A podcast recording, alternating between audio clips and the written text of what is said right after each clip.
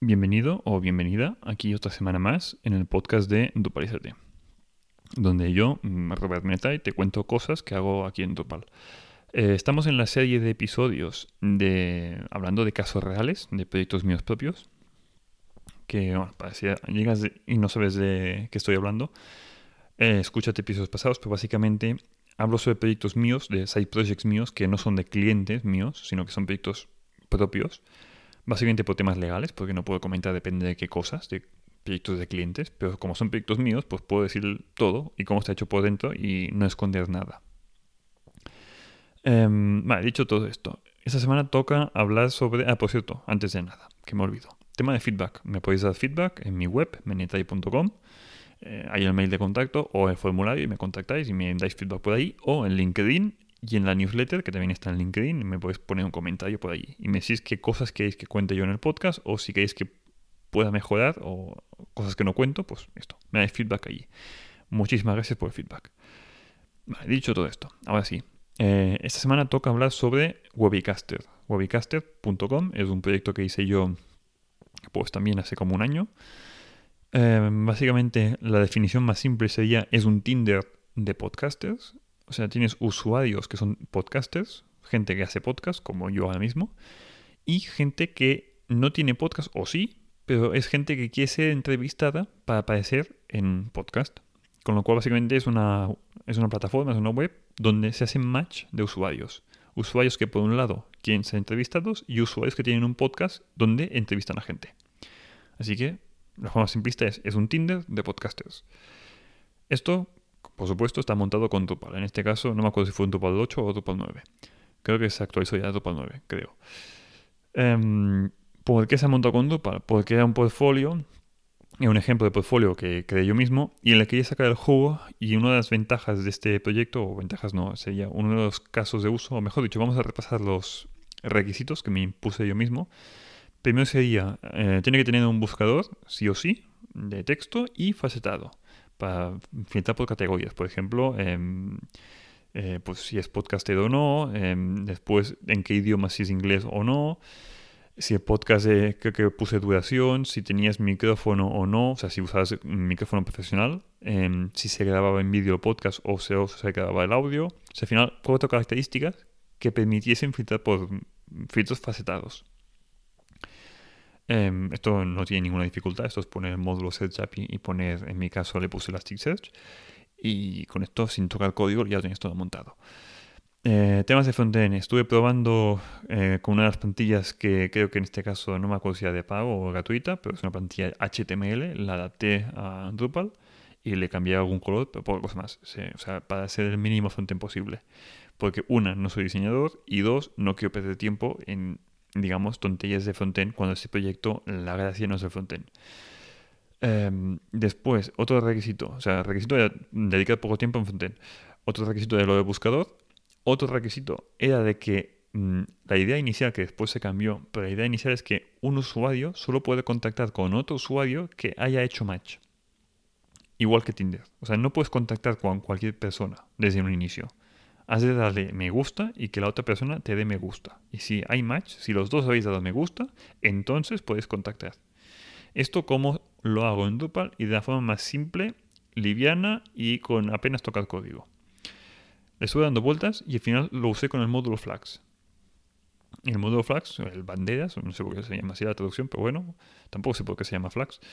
Em, puedes flaguear, sería así, no sé si sería correcto, puedes marcar el, en este caso serían nodos, que cada usuario puede crear un nodo de soy podcaster o, y tengo este podcast, o soy gente que, yo, que me quiero que me entrevisten. Al final es el usuario crea un nodo y otros usuarios pueden marcar, flaguear el, ese nodo de la persona.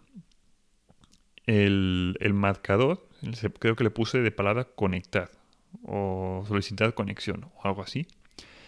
Y después sí que tuve que picar un poco de código de que en el, en el evento de que alguien flaguea, se haga una pequeña query y obtenga de, ah, la otra persona también lo ha flagueado mutuamente o no. Pues en caso afirmativo, mm, envío un mail. Básicamente envío un mail de, hey, que tienes una persona que te que estáis en contacto. Y después tenía una Vigus que me permitía eh, listar las personas con las que ya había sido em, marcado, o sea, matchado, tenías un match con ella. Y después también había un pequeño código en el frontend, en el tweak, donde si había esa views que devolvía resultados para el nodo actual, te permitía, o sea, se mostraba el formulario de contacto. Si no, no. Con lo cual, mm, recapitulemos. Tengo el módulo Flags que me permite tener toda la interacción de que el usuario pueda marcar o desmarcar, porque puede ser que quiera deshacer la conexión con otro usuario. Un pequeño código que en el evento del flag me envía un mail de hey, que alguien está interesado en ti. Y después en el frontend eh, intento renderizar una views y si la views no se renderiza porque no tiene resultados, para filtrar contextualmente con el nodo del, con el nodo actual que se está viendo, pues no se muestra el formulario de contacto. Si sí que tiene resultados porque sí que está flagueado ese nodo con el usuario actual, pues se muestra el formulario y se permite el contacto, que se puso en módulo webform. Con lo cual el código fue mínimo y permitía tener una funcionalidad que como requisito técnico inicial mmm, parecía tener todo sentido del mundo. Problemas de esto, que después nos dimos cuenta, por el feedback de usuarios, de que es un coñazo mm, tener que esperar que alguien mm, te marque y tú marcaslo a él. Con lo cual esto al final se quitó. Con lo cual ya fue bien que se dedicase poco tiempo y poco código custom a hacer todo esto. Porque fue muy simple después desmarcar esto y de no, no, no hace falta. Se, se pone un límite en el formulario para que no puedes enviar mil formularios en un día, pero no hace falta tener una conexión mutua y el tiempo que me ahorré, y en mi caso es solo tiempo, pero si fue para el cliente final, el coste que te ahorras de tener que desarrollar esto para al cabo de un mes, cuando te dan feedback, decir de, ay no, echemos marcha atrás, pues mm, el tiempo es dinero, ¿vale? Al final. También pues hago ese tipo de proyectos para aprender cosas que normalmente no hago en proyectos de cómo las haría si un cliente me pidiese esto. Y así tengo más claro por dónde tirar y mm, el menor tiempo posible para gastar en esto para que al cliente la estimación le salga más barata. Em, y básicamente poca cosa más tenía este, este proyecto. Básicamente, sí que después, bueno, perdón, sí, me dejó una cosa importante. Em, a raíz de todo esto, por temas de marketing, lo que hice también fue scrapear una base de datos de podcast. Y después de cada uno de los podcasts que tengo en la URL del feed, lo que hacía es, en el feed del podcast está el mail del podcaster. No siempre, pero muchas veces sí con lo cual obtenía los mails de los podcasters. Con base a los mails de los podcasters, después hice una lista, em, perdón, lo digo mal, con los mails de los podcasters y los datos que había escapeado, pude hacer unas estadísticas de pues, cuántos podcasts han publicado este año, cuántos podcasts y cuántos episodios, em, una gráfica de em, en los últimos meses se han publicado en tantos eh, podcasts. De podcasts de más de 5 episodios hay mm, tanto por ciento, de podcasts de más de 20 episodios hay tanto por ciento. O sea, hacía estadísticas, gráficas, moronas, para compartir en redes y con esto y los mails enviaba un mail a los podcasters de, hey, mira que he hecho estas estadísticas como no es mail publicitario como tal, sino diciendo de, hey, mira que estoy haciendo esto, ¿qué te parece? Eh, no se infringe el tema de la ley de GDPR y estas cosas. Pues está en una zona gris ahí en medio, ¿vale? Eh, pues básicamente no estoy vendiendo nada. Bueno, total, que em, con el tema de estadísticas se montó a, eh, como digo, Drupal y un código custom de PHP scrapeaba los contenidos de los podcasts, lo metía todo en Elasticsearch para no, em, digamos, no hinchar la base de datos de MySQL con datos que no me interesaba tener en Drupal, así que todos los datos se metían directamente en Elasticsearch. En Elasticsearch, después las consultas que se hacían agrupadas eran para mostrar estadísticas, con lo cual se hizo un código custom de generación de estadísticas, que si un caso os voy a poner la ruta a la página de estadísticas para que veáis cómo queda y más o menos lo rápido que va. Son 4 millones de podcast. Se está generando estadísticas en tiempo real de 4 millones de podcast, ¿vale? Para que veáis la potencia que tiene Elasticsearch. Así que fue un proyecto en el que primero me interesaba el tema de cómo hacer match con usuarios. Después, a mitad del proyecto salió la idea de, no, vamos a scrapear podcast y vamos a hacer el tema de estadísticas con muchísimos datos y que por rendimiento no sea una patata. O sea, que no tarde 10 minutos en generarme un gráfico. Y básicamente todo esto funcionó. Sí que requirió toquetear código custom, aprendí bastante del tema de agregaciones y hacer gráficos con Elasticsearch. Y nada, poca cosa más. Ah, y por cierto, la web también es multidioma, pero esto ya se da por supuesto. Es en inglés y en español, ¿vale? Eh, por cierto, el tema de multidioma, últimamente estoy mm, trasteando, probando, de que detecte automáticamente el idioma del navegador del usuario. Em, bueno, básicamente esto, de pues, si el navegador del usuario está en español, la web automáticamente te redirige a la versión española. Si no, la versión en inglés. La única cosa a comentar es que tengo que añadir que si el navegador del usuario está en catalán, porque tengo la mayoría de mis conocidos son catalanes, pues que también te redirija a la versión española, porque en algún caso me redirigía a la versión en inglés. El, único tip que te puedo dar por temas de idiomas. ¿Por qué lo hago así? Por temas de que cuando lo competía por redes, me es más fácil tener un único link que sea el la página principal y que automáticamente, como no especifico idioma en el link, hace la redirección a español o inglés. Mm, fue por el simple hecho este. Y como está funcionando bastante bien, en otros proyectos míos lo estoy aplicando igual.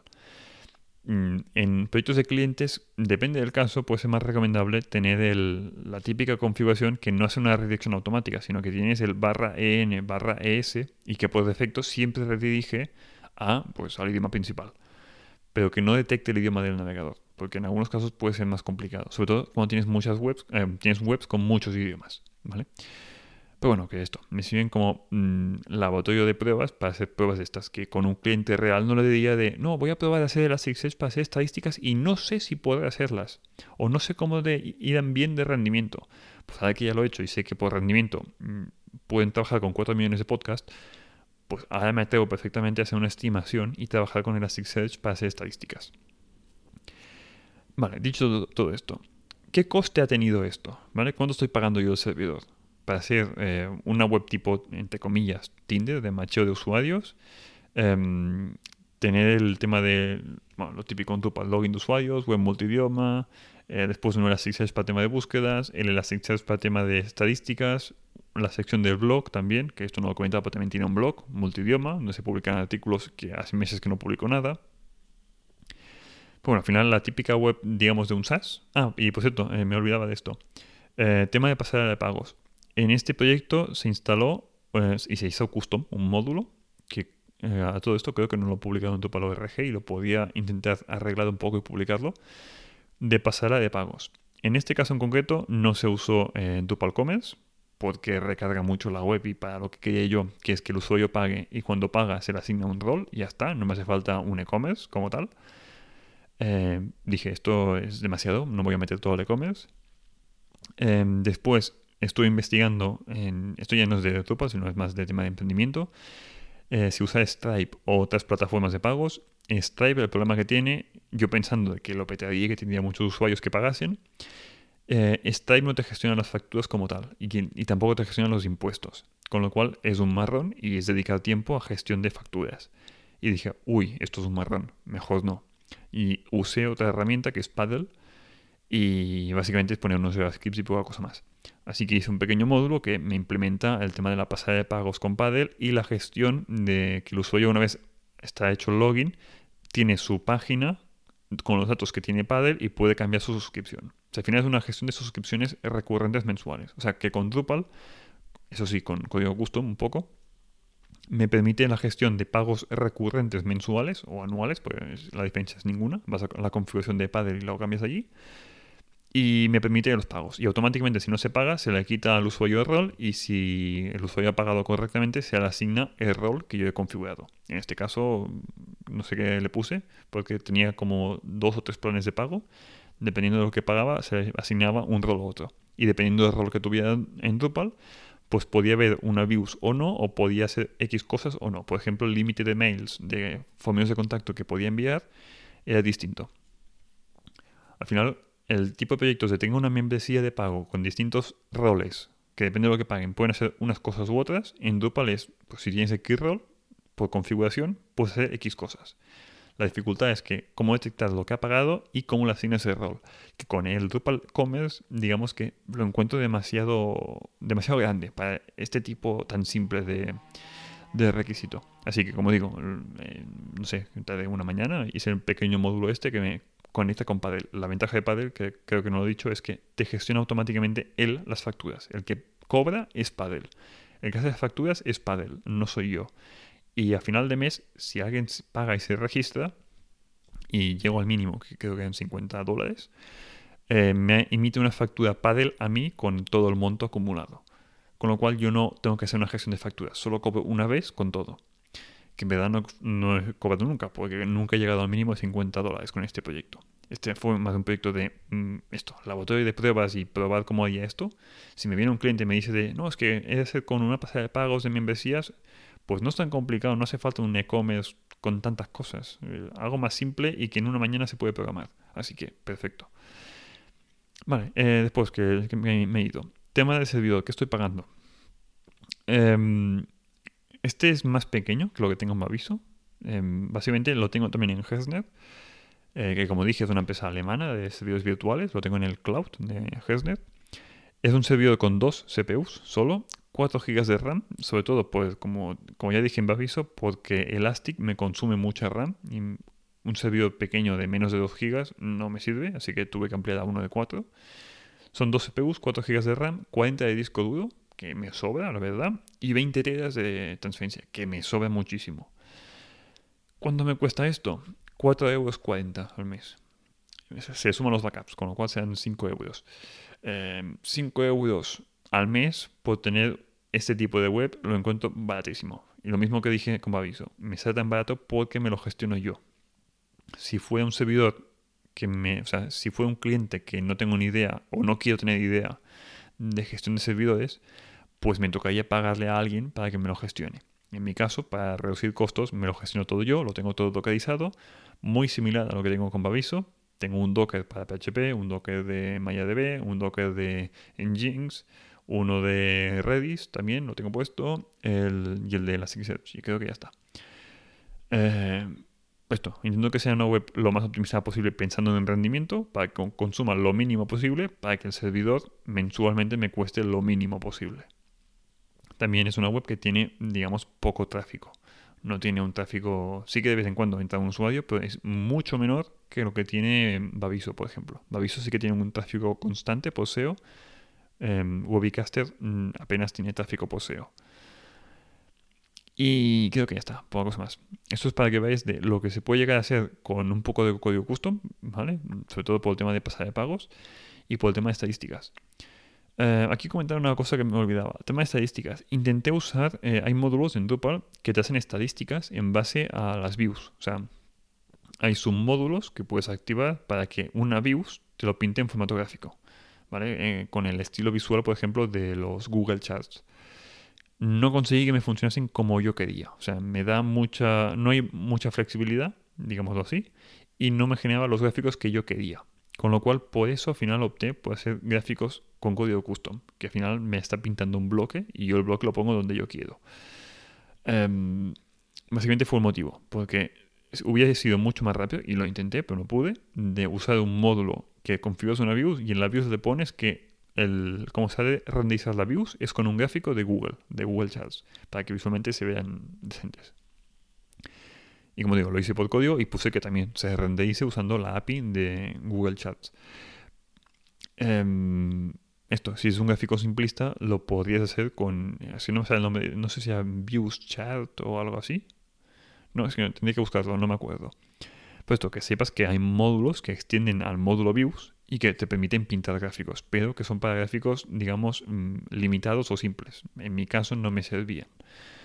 Y creo que ya está. Es que esto que no me apunte, no me haga un guion, después voy loco para grabar. Bueno, mm, nada más. Eh, la semana que viene mm, no sé de qué proyecto voy a hablar aún. Tengo varios, pero seguramente, si no me dais feedback de nada, pues esto, voy a grabar de otro proyecto tengo uno que quizás es interesante porque tiene em, ahora mismo, a día de hoy, 70 gigas de base de datos. que a ver si lo arreglo y lo optimizo un poco. Pero es interesante comentar sobre todo por el tema de volumen de datos a gestionar. Y nada más. Hasta la semana que viene, mm, dadme feedback y buen fin de.